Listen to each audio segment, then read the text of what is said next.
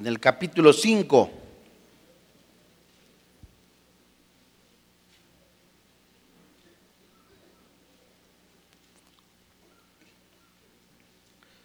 En el capítulo 5, y esta es la, la quinta conferencia de una serie titulada Esclavos de pecado, enemigos de Dios. Esta es la quinta conferencia. Lucas capítulo 5, vamos a mantenernos ahorita para entrar a, a, la introducción. Amados hermanos en la fe, en los últimos años, como se ha mencionado a través de los medios de comunicación, entre ellos la prensa escrita, la prensa cibernética o electrónica, ha aumentado la longevidad.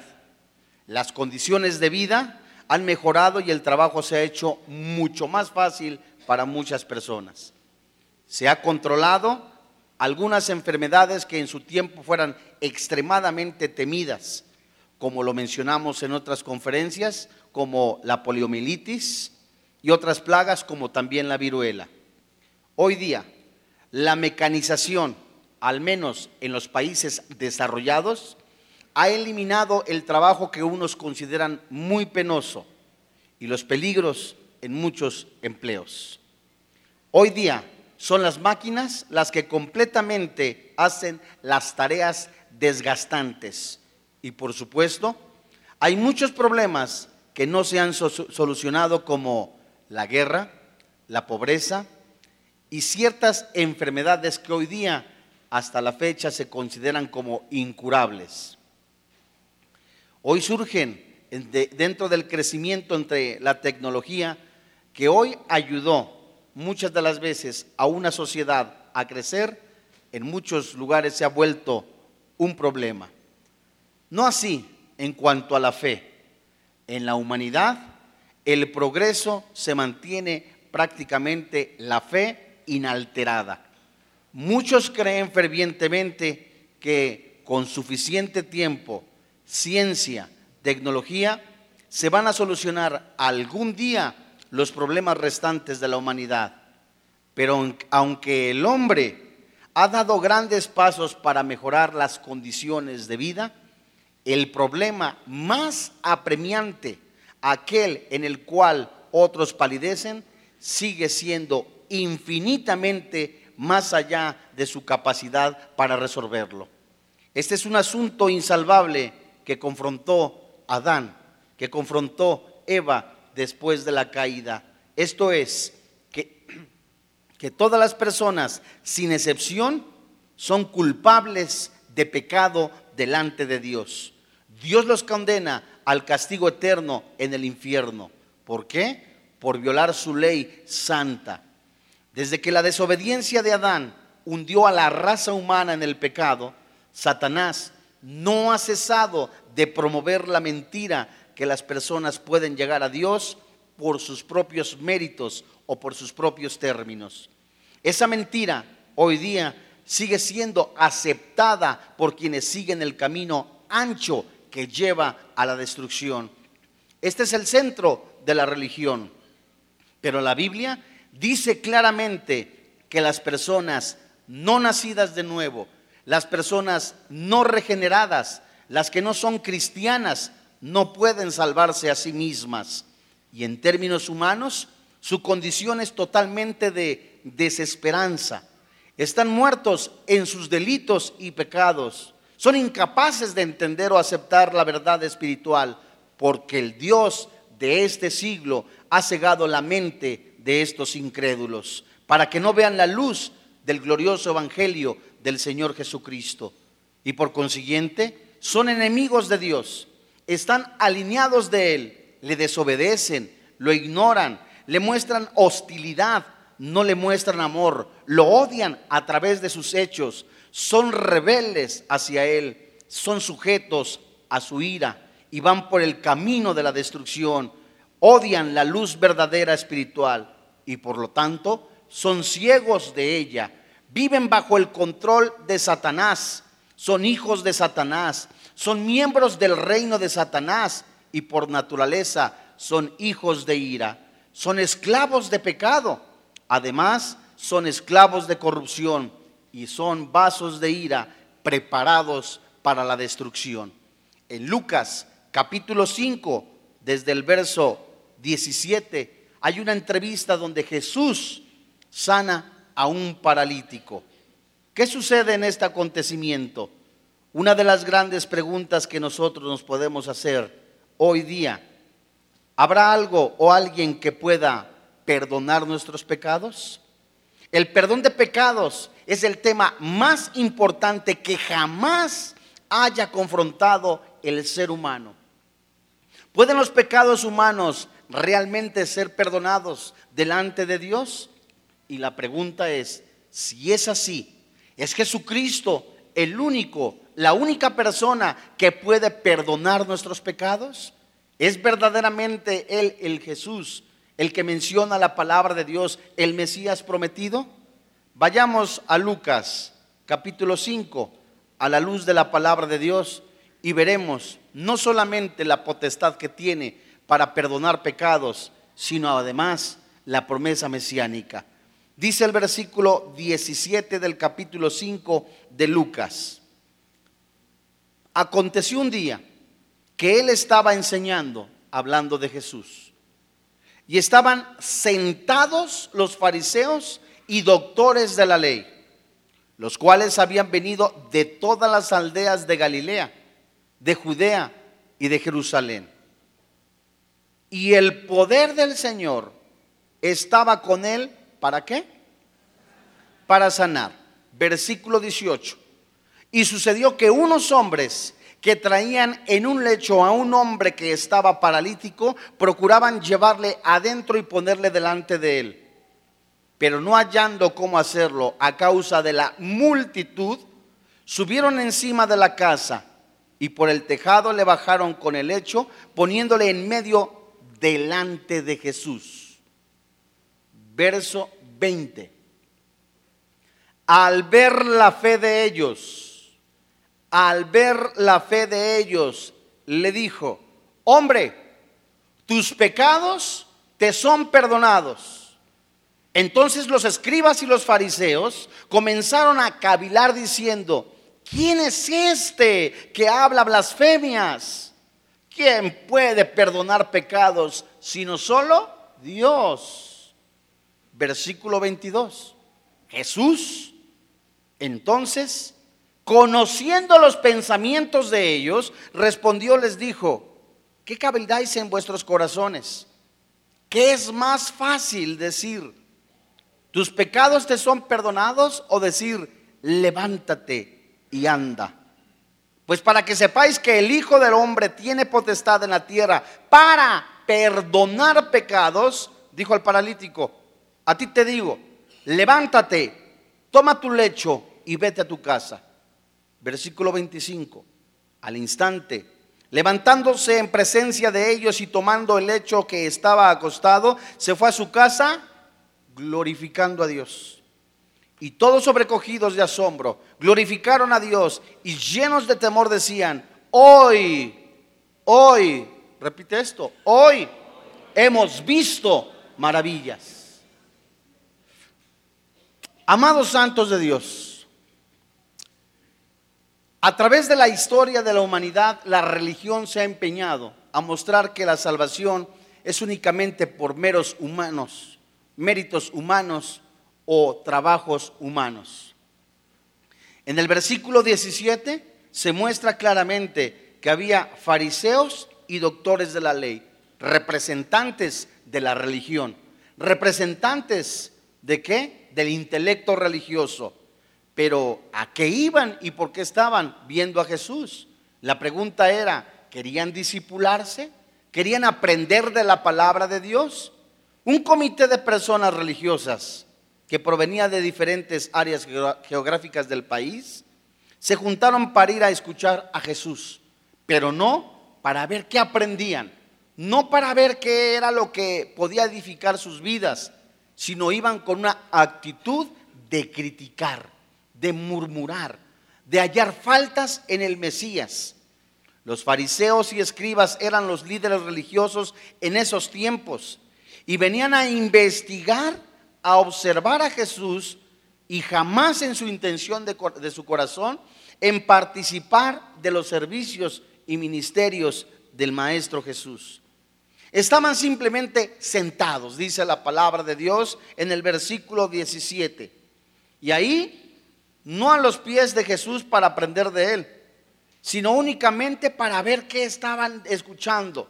Como muchas personas vienen a la iglesia, se sientan, pero no con la intención y el corazón de ser transformados por el poder de la palabra. Sus vidas no han sido transformadas. Hayan faltas, encuentran errores, cantidad impresionante de cosas que pueden ellos ver mal y su vida no ha sido regenerada. La actitud del fariseo, la actitud de un religioso es esa.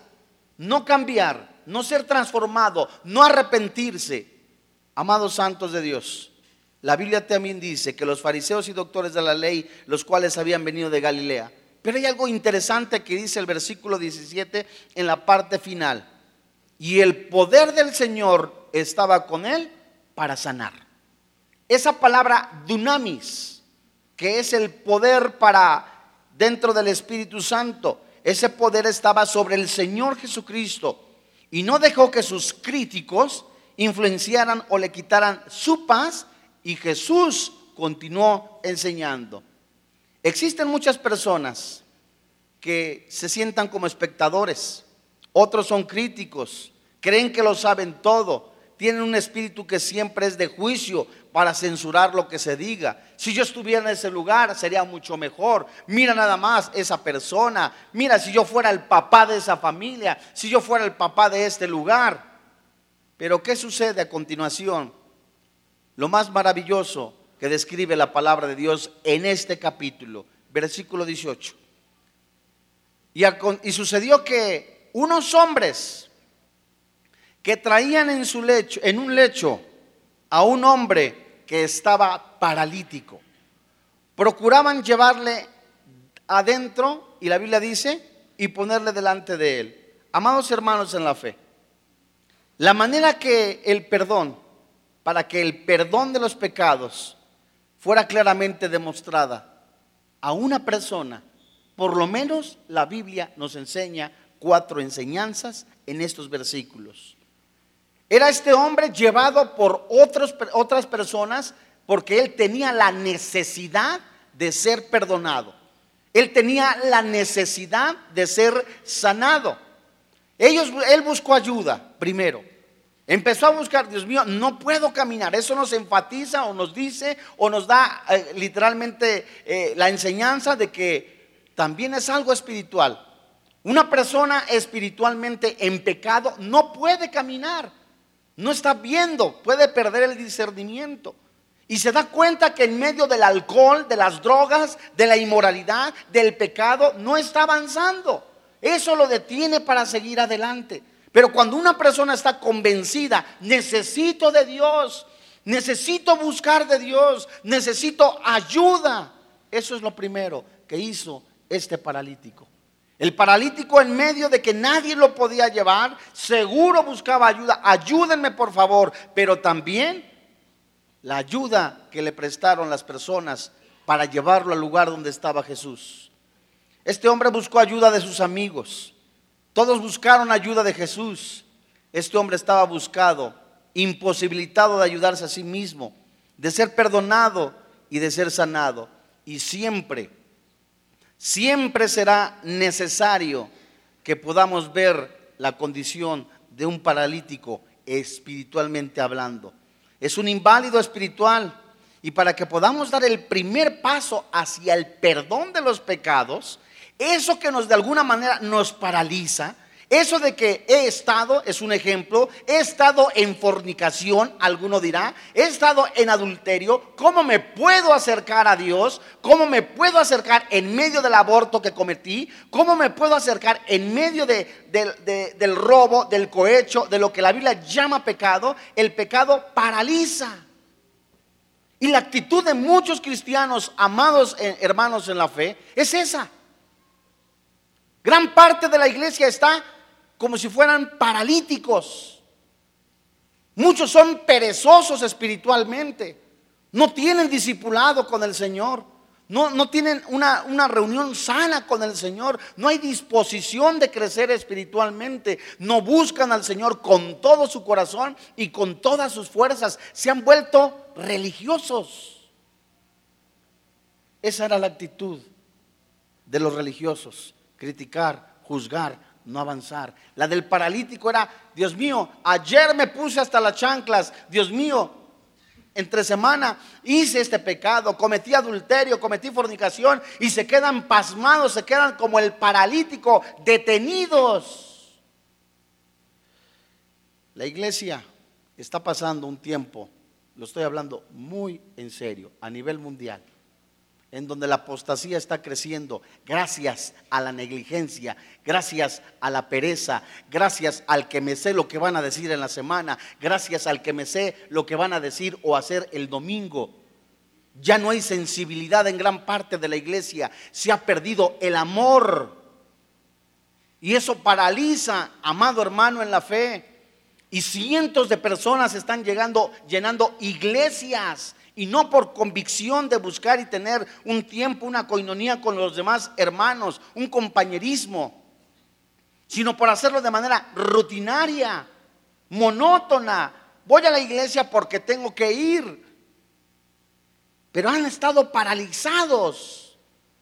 Y tenemos que reconocer que somos incapaces de ayudarnos a nosotros mismos. Hay muchas personas que a tu alrededor que te pueden también ayudar a encontrar a Jesús. ¿Cómo me voy a acercar a un ministro cuando él puede ser peor que yo? Amigo, ¿quién te ha puesto por juez? ¿Cómo me voy a acercar a un ministro de la palabra? Mira nada más, él ni sabe este caso. ¿Cómo lo sabes? La palabra de Dios es la que habla el espíritu del hombre. Dice la Biblia en el versículo 18 que hubo confianza y poder en el Señor Jesucristo. Creyeron que si se acercaban a la persona de Jesús, él tendría el poder para sanarle. No importando su incomodidad física, pidió ayuda para que lo transportaran en medio de las calles hasta que estuviera cerca de Jesús. ¿Imaginas físicamente la condición que una persona de ese estado paralítico, al llegar a la iglesia, pero que tenía hambre de la palabra de Dios, amado hermano de la fe, muchos se quejan por la distancia, Dios mío, tengo que tomar cinco camiones. Dios mío, mira nada más está lloviendo. Ay, qué incómodo. Dios mío, mira nada más las sillas están peor que el circo Ataide. Dios mío. Y quéjese, y quéjese, y quéjese. Y este hombre, el paralítico, es una enseñanza, amado hermano en la fe, de que en su corazón había dispuesto buscar a Dios porque sabía que en él no solamente había perdón de pecados, que es lo principal, sino sanidad. Y muchos de nosotros nos quejamos. Decía por ahí alguien, somos cristianos quejabanza. Te quejas y alabas. Estás en la, iglesia, yo te busco, alabo al Señor, gloria a Dios, y te sales y le echas bronca al primer cristiano. Llegas a la casa y empiezas, horas por los alimentos y te estás quejando. Otra vez frijoles. Y era increíble, es increíble ver cómo este hombre paralítico en la necesidad de su espíritu. Necesito de esa agua, necesito de ese alimento, necesito estar en la presencia del Señor, necesito estar con mis hermanos en la fe. Cuando ya has perdido completamente el interés por venir a la iglesia, cuando has perdido el interés por buscar de Dios, Mateo 6:33, con todo tu corazón, con todas tus fuerzas, en la mañana es que tu corazón se está enfriando, se está apagando, se está amalgamando a la costumbre, a la religión. Hay esa pasión los domingos de, de levantarte y decir, Dios mío, Gracias a Dios porque hoy puedo ir a lavarte o en la mañana todos los días. Dios mío, gracias porque puedo levantarme. Dios mío, gracias por el agua, gracias por los camiones. Gracias, Padre, porque hay esa disposición. ¿Qué sucedió también? Sucedió que unos hombres que traían en un lecho a un hombre que estaba paralítico procuraban llevarla adentro y ponerle delante de él ¿Ustedes creen que encontraron obstáculos? Claro. Simplemente la cantidad de gente. Si alguien te dijera, van a regalar pollos rostizados en una hora, te aseguro que 400 personas se forman. Y si alguien te dice, te voy a regalar una Biblia, ¡ah! porque esa es la condición, eso muestra tu espíritu. Y esta persona no, no, se, no, se, conformó, había obstáculos, había mucha gente que estaba buscando a Jesús. ¿Qué hicieron? No te estoy diciendo que abras el techo de este, de este auditorio, te estoy diciendo que abras el corazón para Cristo Jesús. Dice la palabra de Dios, persistieron sin darse por vencidos. Este hombre pudo haberse quedado en la cama, en la condición en que se encontraba y lamentándose por su situación. Ay, Dios mío, no hay nadie que me venga a visitar. Ay, Dios mío, mira nada más. No voy, voy, ya me enteré que va a ir el chaparro de siempre. Ay, no menos voy. Ay, no. Siempre, siempre nada más menospreciándose. ¿Eso hizo el paralítico? No. Decidió primero pedir ayuda a sus amigos determinó que no le importaba cuántos obstáculos se enfrentarían, ni cuánta gente le impediría acercarse a Jesús. Y determinó hacerlo. Nemías capítulo 4 nos enseña la palabra de Dios por lo menos cuatro obstáculos que presenta el pueblo de Dios en la reconstrucción del muro de Jerusalén. Lo que un muro es para una ciudad, que es la protección, la seguridad, lo es para el cristiano la oración. En lo que menos hace el pueblo de Dios, orar orar. Y cuando se presentaron obstáculos para la reconstrucción del muro de Jerusalén, que es lo que quiere hacer Dios en tu vida, reconstruir, reparar. 33 veces aparece la palabra reparar en el libro de Nehemías. Dios quiere reparar la comunión contigo. Dios quiere reparar tu vida. Dios quiere reparar tu espíritu, tu corazón, tu corazón. Dios quiere reparar a tu familia. Dios quiere reparar tu familia, tus finanzas. Pero no te dejas. El pueblo de Dios presentó, uno, la burla.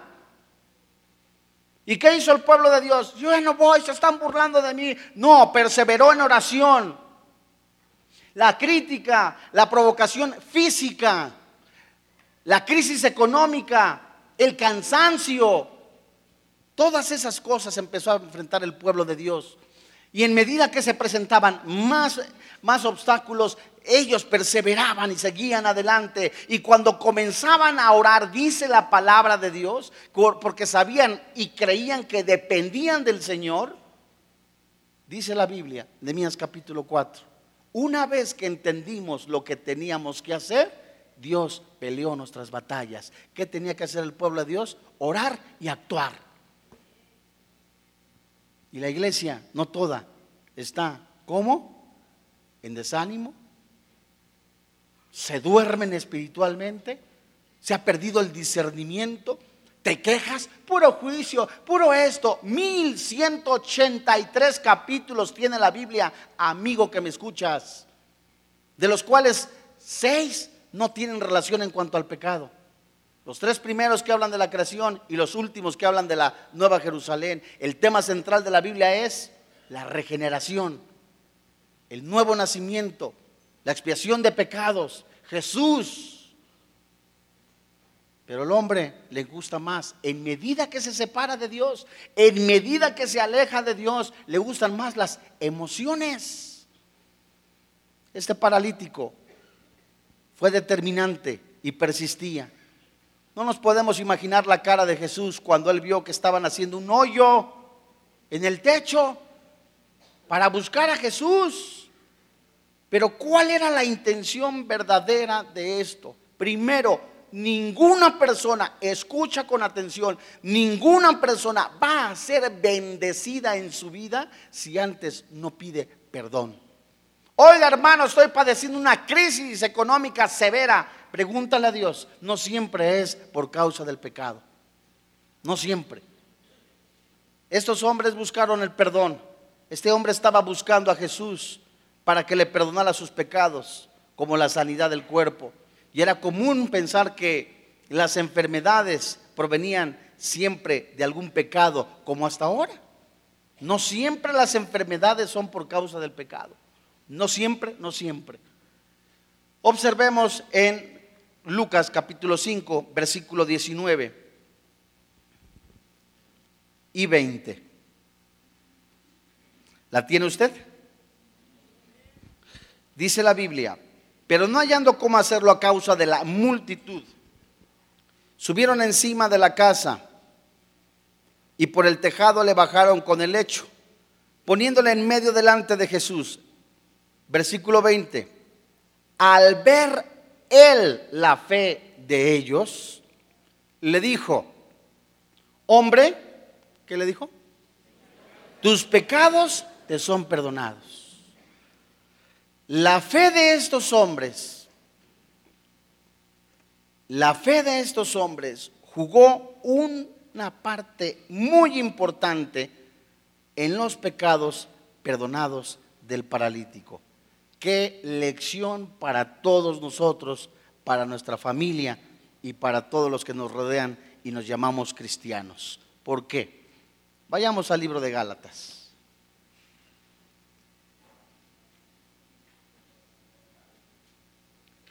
Aquí en este versículo 20, donde muestra la fe de estos hombres, no solamente la del paralítico, fue, a ver, ¿quieres ir allá a ese lugar?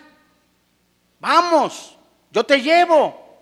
Estás viendo a tu hermano, a tu compañero, a tu eh, eh, compañero de trabajo que está alcoholizado, tiene problemas de alcohol, tiene problemas de adicciones. No vamos lejos, estás en tu familia. Importantísimo tu testimonio. Seguido de esto, la predicación de la palabra de Dios, pero nunca le has hablado de Jesús. Y estas personas, las que llevaron al paralítico, nos enseñan, nos muestran la actitud que debe de tener un cristiano, de buscar, ¿verdad? Dentro de mi familia no hay alguien que conozca de Jesús. Hay paralíticos espirituales en nuestra vida, en, en nuestra familia. Fíjense ustedes, ¿qué fue lo que sucedió? Gálatas capítulo 6.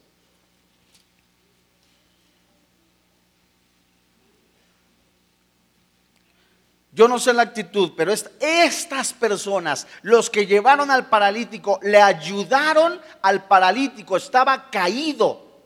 Tipifica, nos enseña al hermano caído.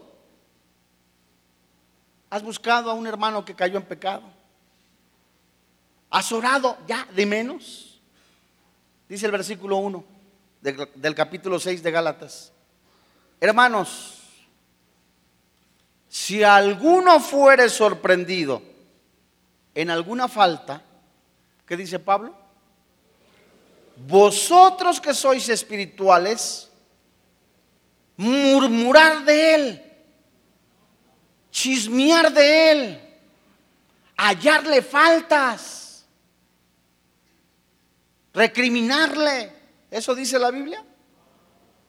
Dicen por ahí que uno de los, de los ejércitos que más se está pegando entre sí mismo es el ejército que se llama cristiano. Restaurarle con espíritu de qué? Mansedumbre. Considerándote, angelito, a ti mismo, no sea que tú también, ¿qué? ¿Se tentado? Ay, yo no. Yo no, no, no, yo sí tengo control y dominio propio. Yo sí no me pongo hasta atrás como el hermano Saturnino. Yo sí no hago esto. Considérate, eres carne también. Ay, yo no veo a las muchachas con rayos X como el hermano lo vi el otro día. Ay, no, qué horror. Y se van y ahí estás escaneando, ¿verdad? Verso 2. Sobrellevar los unos las cargas de otros ¿Esto qué significa? Sencillo, barato. Oras por tus pastores. Oras por los pastores. Oras por tu maestro de la Biblia. Ay, si no oro por mí, menos por los demás, egoísta. Sobrellevar los unos las cargas de los otros y cumplir así la ley de Cristo. Lucas, regresamos a Lucas. Ahora en el capítulo 10. Y esto habla literalmente de un egocentrismo. Ah, vengo a la iglesia, como dicen por ahí, con mi bolsa de palomitas, mi Coca-Cola, no me interesa. Ah, eso sí, pero tengo problemas, quiero que me ayuden. Para eso están. ¿Verdad? Para eso están. Y si no, que no se dediquen a eso.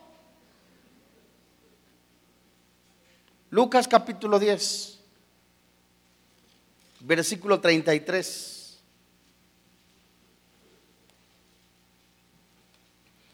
Aquí habla de alguien. Si nosotros leemos toda la narración dada por Jesús, un hombre que fue asaltado, que fue golpeado, ese hombre que estaba tirado en la calle, que nadie lo fumaba, discúlpame la expresión, la primera persona que pasa por ahí es alguien que iba a un servicio. Este hombre era un sacerdote, un maestro de la palabra. Ve a la persona tirada, ve a la persona, supo que cayó en adulterio, es un ejemplo, supo que cayó en fornicación, supo que lo expulsaron quizá de la iglesia. Ah, no me importa, tengo actividades más centradas en el servicio. Después, en el versículo 32, pasó alguien de la alabanza, es un ejemplo un levita. ¿Y qué dijo? No, no, no, no, ya casi empieza el servicio, amado hermano en la fe, glorificado sea el Señor, bendito por todos los tiempos, aleluya, gloria a Dios, al Redentor, al que vive por todos los siglos, el Señor. Eso sí, alababa a Dios externamente, pero no en su corazón. El levita vio a la persona tirada y se fue. El único que tipifica a Cristo, que enseña a Cristo, es el buen samaritano, el cristiano sensible, el cristiano que ve a las viudas, les ayuda, el cristiano que ve al desempleado, que es cristiano, le ayuda, el cristiano que ayudó al paralítico a ir a Jesús. La pregunta, ¿a cuántas personas les has hablado de Jesús? Ya no en la semana, al mes. Al mes, ¿a cuántas personas? Lo que siembras, cosechas. Jesús vio la fe de ellos a prueba de obstáculos. Lucas capítulo 11, versículo 9 al 10. Ellos no dijeron, no hay tanta gente, Dios tiene mucho trabajo. No, ellos dijeron, Dios mío, yo me voy a acercar a Dios, no hay nada que me lo impida. Él es fiel, dice el versículo 9 del capítulo 11, ¿la tienes? Hablando Jesús, y yo os digo, pedid y qué? Buscad y llamad y... Porque todo aquel que pide recibe y el que busca halla y el que llama... Señor, necesito un avión. Espérame tantito. ¿Cumple con el propósito que Dios tiene? Es la voluntad de Dios. Dios mío, soy viuda, ya vi ese muchachón. Ay, tienes 80 años y el joven tiene 24, no inventes. Es un ejemplo. ¿Verdaderamente lo que estoy pidiendo glorifica el nombre de Dios? ¿Verdaderamente lo que yo estoy pidiendo exalta el nombre de Jesús? ¿Es la voluntad de Jesús? A eso se refiere este versículo. Jesús vio la fe a prueba de obstáculos Hebreos capítulo 11. Amado Santo de Dios, el famoso versículo de que la fe mueve montañas es un hecho real cuando el cristiano se deja mover por el Espíritu Santo. El cristiano que enfrenta pruebas, el cristiano que enfrenta tentaciones, el todas las enfrentamos, amiguito, todos. ¿Es pecado tener tentaciones? No. Pecado es caer en ellas y vivir para el pecado.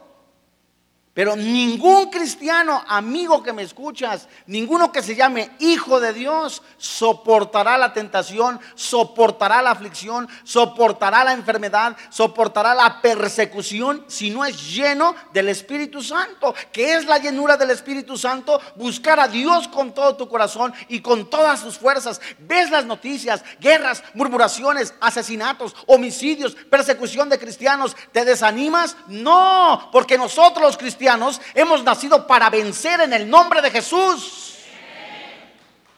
Pero nada de esto es posible sin la oración.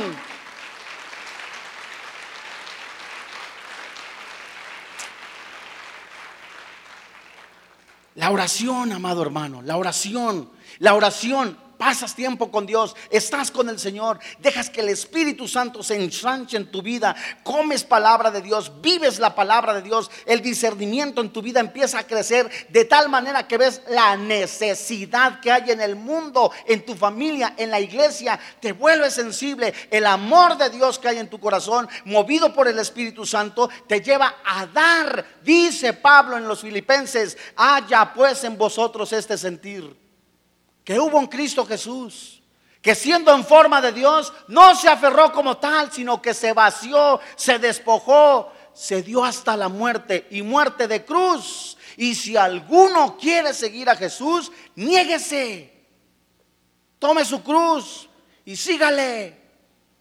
Dura es esta religión, alguno dirá. ¿Cómo negarme? No te estoy diciendo que dejes de estudiar. No te estoy diciendo que busques de ninguna manera, que seas precavido. No te estoy diciendo eso. Te estoy diciendo lo que dice la palabra de Dios. Saca de tu corazón el egocentrismo. Saca de tu corazón la dureza de corazón. Saca de tu corazón la maldad, del pecado. Vive para Cristo. Esa es la puerta angosta. La puerta ancha, espaciosa. Todo mundo puede entrar por ahí. Hebreos capítulo 11, versículo 6. ¿Qué dice la Biblia? Pero sin fe es imposible agradar a Dios, porque es necesario que el que se acerca a Dios, que el que se acerca a Dios, que el que se acerca a Dios crea que le hay y que es galardonador de los que le buscan. Amados hermanos en la fe, somos una iglesia de 15 mil personas aproximadamente. ¿Cuántas crees que se juntan en las reuniones de oración? Ni 50, ni el 10%. Eso, eso no es grave, ¿eh? eso es gravísimo. Muestra el interés por tu hermano en la fe. Si yo creo que somos una familia en la fe, ¿cómo tengo que comportarme? Dice Galat, eh, eh, Hebreos 11:6. Si yo tengo fe, ¿verdad? Tengo que comportarme de acuerdo a esa fe. Si yo creo que Dios es un Dios de poder, me acerco a ese Dios de poder. Si yo creo que Dios tiene solución a mis problemas en base a su voluntad, ¿verdad? Dios puede solucionarlos. Sin fe es imposible agradar a Dios. Dios mío, Padre Santo, quítame mi amante. Y ahí vas todos los domingos. Ahí vas con la amante, ¿no? Ahí vas. ¿Cómo te va a quitar la amante cuando eres tú quien la tiene que quitar? Quítense de vosotros, dice la palabra de Dios, maldicencias, borracheras, orgías. Somos nosotros, amado hermano, en la fe. Y el poder del Espíritu Santo que te enviste de santidad te hará que decir no al pecado no a la inmoralidad. Ya no hay tiempo para seguir jugando a la iglesita, amigo que me escuchas, hermano que me escuchas. Los días son malos. Pero como los días de Noé, comamos y bebamos.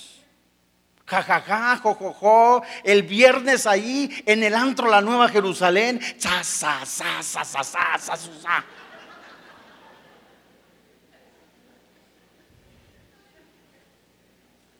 Nos reímos, pero sucede que hay cristianos con doble vida, doble moral.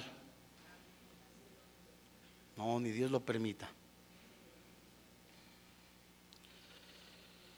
¿Cómo que amén? No. Fue el mismo Jesús que perdonó los pecados. Vamos a Hechos capítulo 5. Si yo verdaderamente creo que Jesús es el Hijo de Dios, que su sangre me ha lavado de todos sus pecados, de acuerdo a lo que dice Hebreos 11:6, tengo que vivir en esa condición. Es imposible decir que soy cristiano, lo digo. Si alguno dice, dice la carta, primera carta de Juan, si alguno dice que no tiene pecado, la verdad no está en él hace a Dios mentiroso y lo peor, le va a la América. No, ya cada quien. A ver si no me echan de vida nueva. Hechos capítulo 5. Existe una falta de sensibilidad tan severa dentro de la iglesia por el pecado que es grave.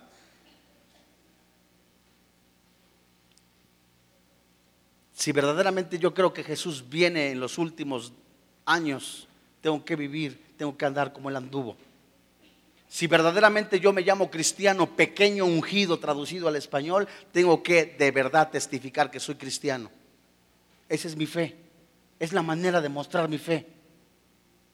Y el paralítico dijo, claro que puedo, no va a haber ningún impedimento. Es verdad, alguno fue esclavo del pecado, alguno fue esclavo de la inmoralidad, alguno lo ha detenido la pornografía, alguno lo ha detenido el adulterio, pero ya levántate. ¿Qué van a decir de mí? Que digan misa, no vamos. ¿Verdad? ¿Y qué? Todo lo puedo en Cristo que me fortalece. La sangre de Cristo nos limpia de todo pecado, pero ya levántate. Hechos capítulo 5, versículo 30.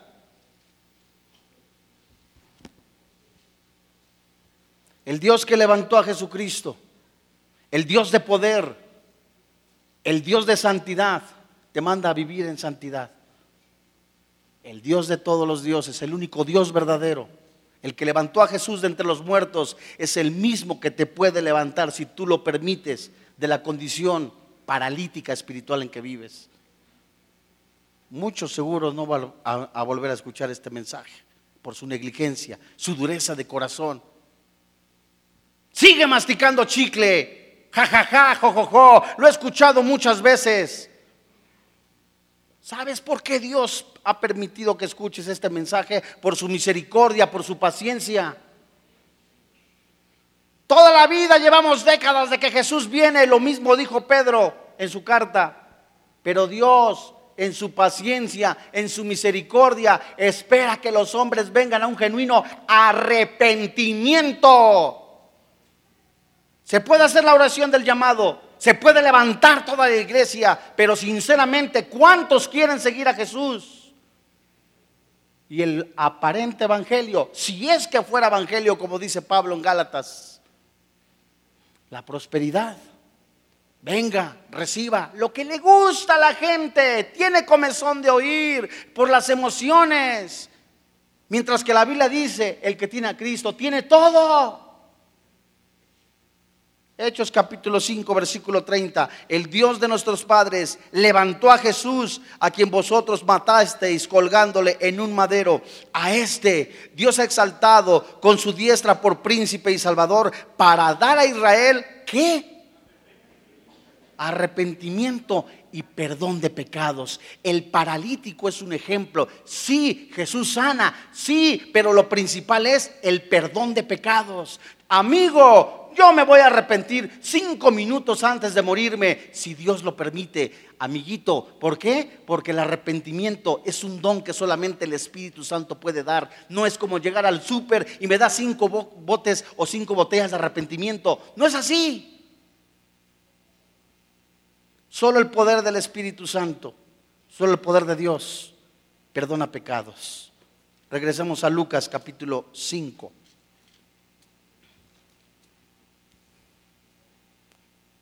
Dice la Biblia entonces en el verso 21, entonces los escribas y los fariseos comenzaron a cabildar diciendo, ¿quién es este? ¿Quién es este que habla blasfemias? ¿Quién puede perdonar pecados sino solo Dios? Fíjate qué interesante. Puedes traer un libro de ocultismo y la gente lo cree. Puedes abrir el periódico y buscar, y algunos llamándose cristianos, abren el periódico y ven, ay, Virgo, Géminis, Sagitario, mm, yo soy Virgo, ay, tendrás reunión de oración, ándale pues. Ya nada más eso falta.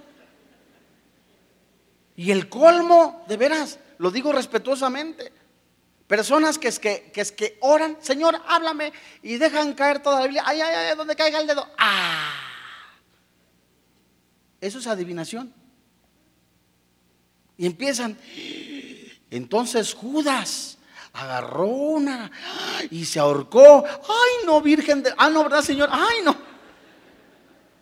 Porque a muchos les encanta tomar de la Biblia lo que les conviene. Pero solo el poder de Dios puede perdonar pecados. Versículo 21. Entonces los escribas y los fariseos comenzaron a cabildar diciendo, ¿quién es este que habla blasfemias?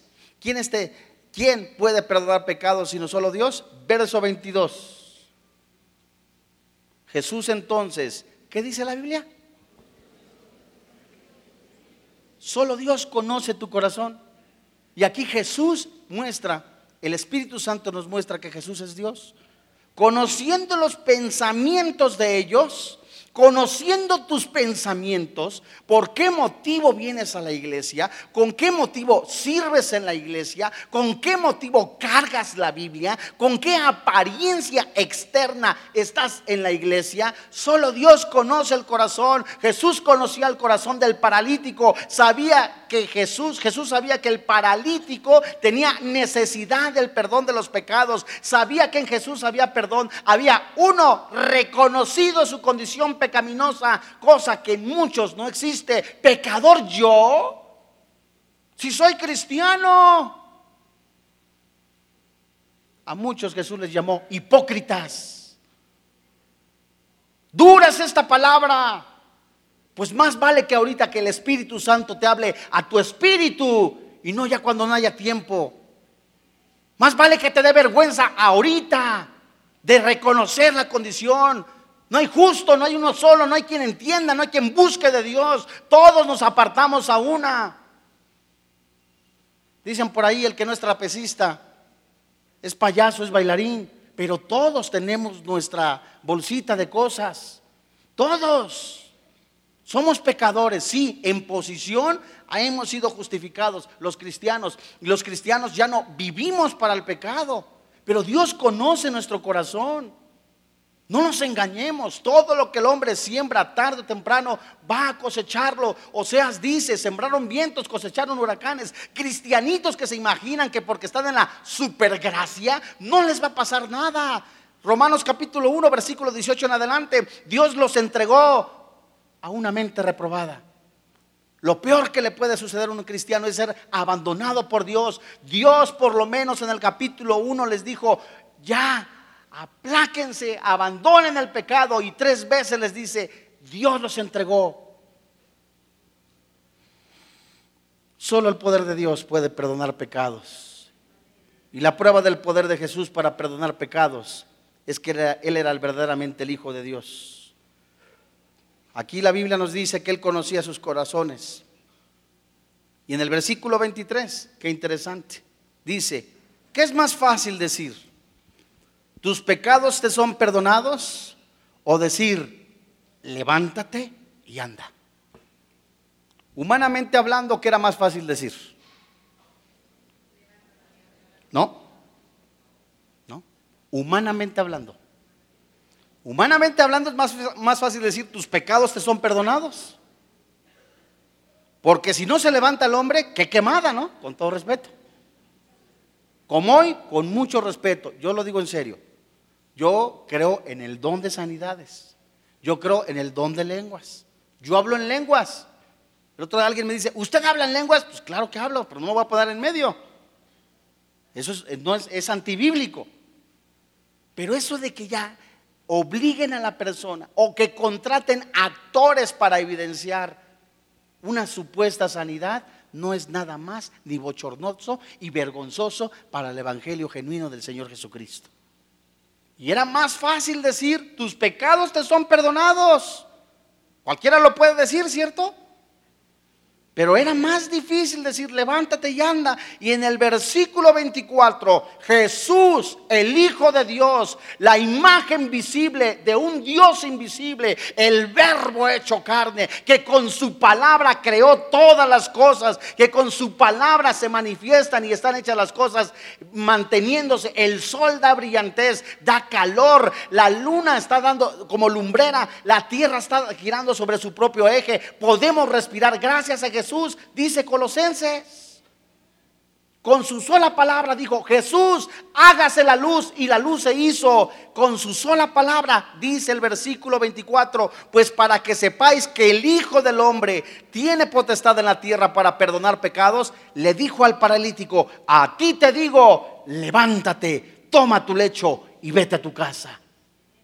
Es el poder del Señor Jesucristo. Hoy le está diciendo a la iglesia, iglesia, levántate, sacúdete del polvo. Ya no hay tiempo para estar jugando a la iglesita. Levántate como un ejército de Dios. Sacúdete del pecado. Dios mío, es que todos estos pecados que tengo, ¿cómo me puedo acercar a Dios? La sangre de Cristo limpia todo pecado, dice la Biblia.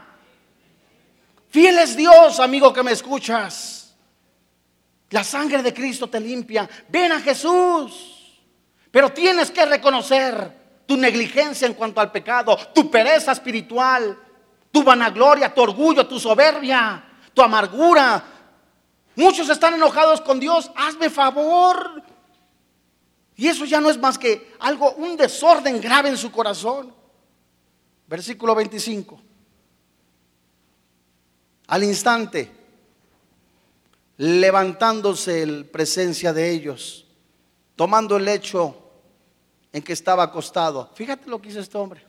Se levanta, toma su lecho, lo carga y se fue a su casa. ¿Cómo? Amigo que me escuchas, hermano que me escuchas, desde el día que tú recibiste a Jesús, tu vida ha sido de glorificar a Dios. Tu vida ha sido de levantarte en la mañana y decir, te alabo Jesús por este día, eres bendito por sobre todas las cosas. Gracias Jesús por la vida eterna. Gracias Jesús porque si yo he pecado, tu sangre me lava, me limpia. ¿O cómo es tu vida? Porque éramos paralíticos. No podíamos avanzar. Mas vemos que hay perdón en la sangre de Jesús. Vamos a orar.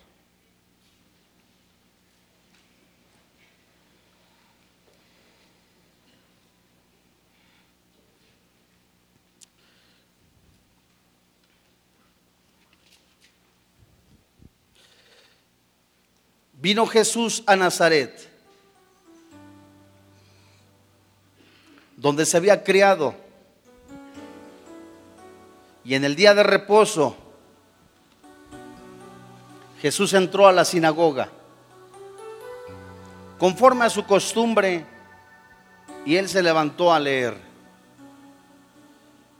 Y se le dio el libro del profeta Isaías. Y habiendo abierto el libro, halló el lugar donde estaba escrito. El Espíritu del Señor está sobre mí, por cuanto me ha ungido para dar buenas nuevas a los pobres. Me ha enviado a sanar a los quebrantados de corazón, a pregonar libertad a los cautivos y vista a los ciegos a poner en libertad a los oprimidos, a predicar el año agradable del Señor. Es Jesús, amigo, que me escuchas, el camino y la verdad y la vida. Es Jesús la esperanza. Ya no andes buscando en las religiones, en la ciencia, en la falsa llamada ciencia, el propósito de tu vida. Hay personas que están afligidas, temerosas, con miedo, con incertidumbre. Necesitas buscar a Jesús. Hay personas que están completamente llenas de dolor, de resentimiento contra alguien. Ven a los pies de Jesús. Él es el médico de médicos. Jesús les dijo, los sanos no necesitan del médico, son los enfermos. Y hay muchos enfermos.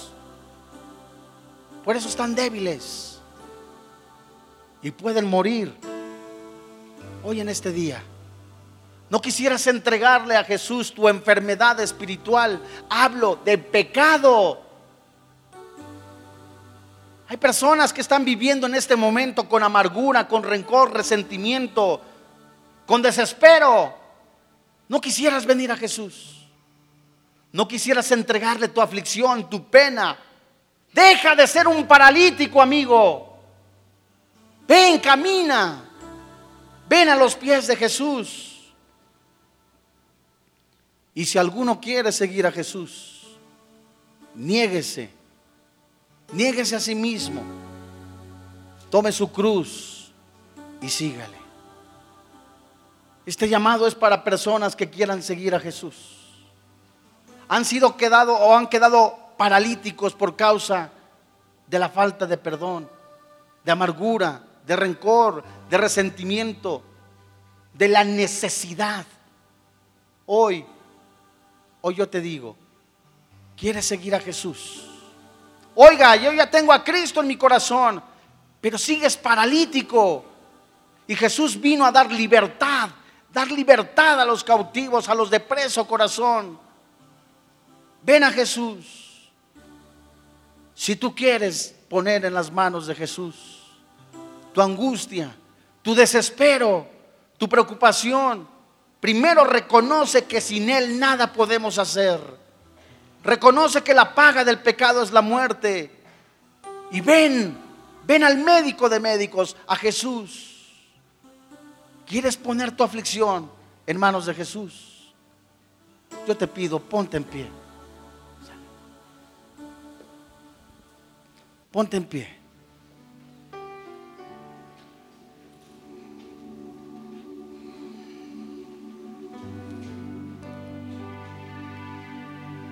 Levanta tus manos.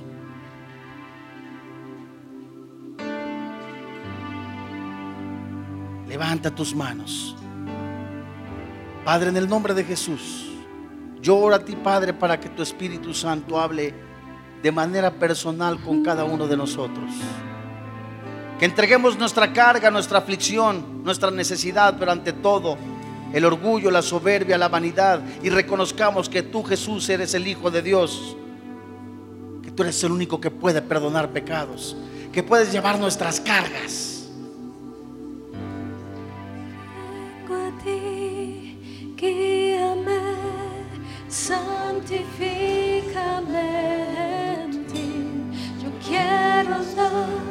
En tu verdad. Tómame, abrázame mi corazón hoy vuelvo a ti, solo a ti.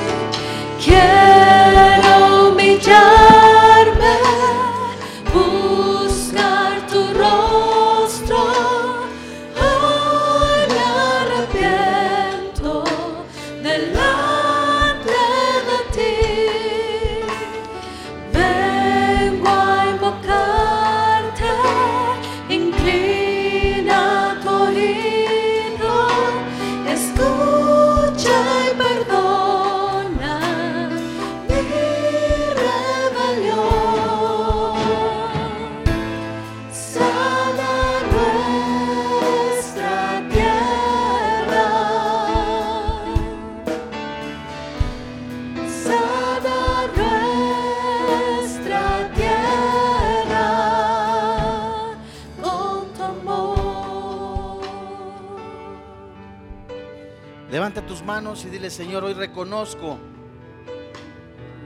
que no te he buscado con todo mi corazón. Hoy yo me arrepiento de todos mis pecados. Hoy quiero que tú, Jesús, siendo el mismo Dios, con el poder de tu sangre que derramaste en la cruz, has perdonado mis pecados. Hoy, Dios, en el nombre de Jesús, te entrego mi aflicción, mi necesidad, mi carga, mi preocupación. Estoy a punto de explotar como si fuera una olla express. Hoy pongo en tus manos mis necesidades. Y la principal de ellas es buscarte con todo mi corazón, con todo mi rostro, con todo mi ser. Gracias, papito, porque puedo descansar en ti. Hoy yo levanto mis manos sabiendo que recibo de ti, Señor Jesús, la libertad, la sanidad. Lloro a ti, Padre, en el nombre de Jesús. Para que en cada varón, en cada varona, tú, Señor, en el nombre de Jesús, obres aún en los corazones escépticos, que sea en el nombre de Jesús para que se muestre tu poder. Yo oro, Padre, en el nombre de Jesús para que tú restaures familias, matrimonios, esposos, esposas. Vuélvase el Padre con el Hijo y el Hijo con el Padre. Sánense, restauranse en el nombre de Jesús. Glorifícate Dios en el nombre de Jesús. Te alabamos Jesús, gracias papito por sanar, por restaurar. Que nuestra boca ya no sea para maldecir, sino para bendecir. Que nuestros lenguajes no sean para ofender, sino para santificar. Gracias papito, te alabamos, te bendecimos. Gracias papito, en el nombre de Jesús. Hoy en esta mañana nos entregamos con todo nuestro corazón para alabarte, para bendecirte, para descansar. Y así como el paralítico se levantó, cargó su lecho, se fue a casa glorificando a Dios porque en Él hay poder, en Él hay sanidad, en Él hay perdón de pecados. Hoy en esta mañana nosotros lo creemos, que tú cambias el lamento en baile, la tristeza en gozo, la desesperanza en esperanza. Hoy creemos que Jesús es Dios por sobre todas las cosas te alabamos y te bendecimos, Papito Santo, en el nombre de Jesús. Amén.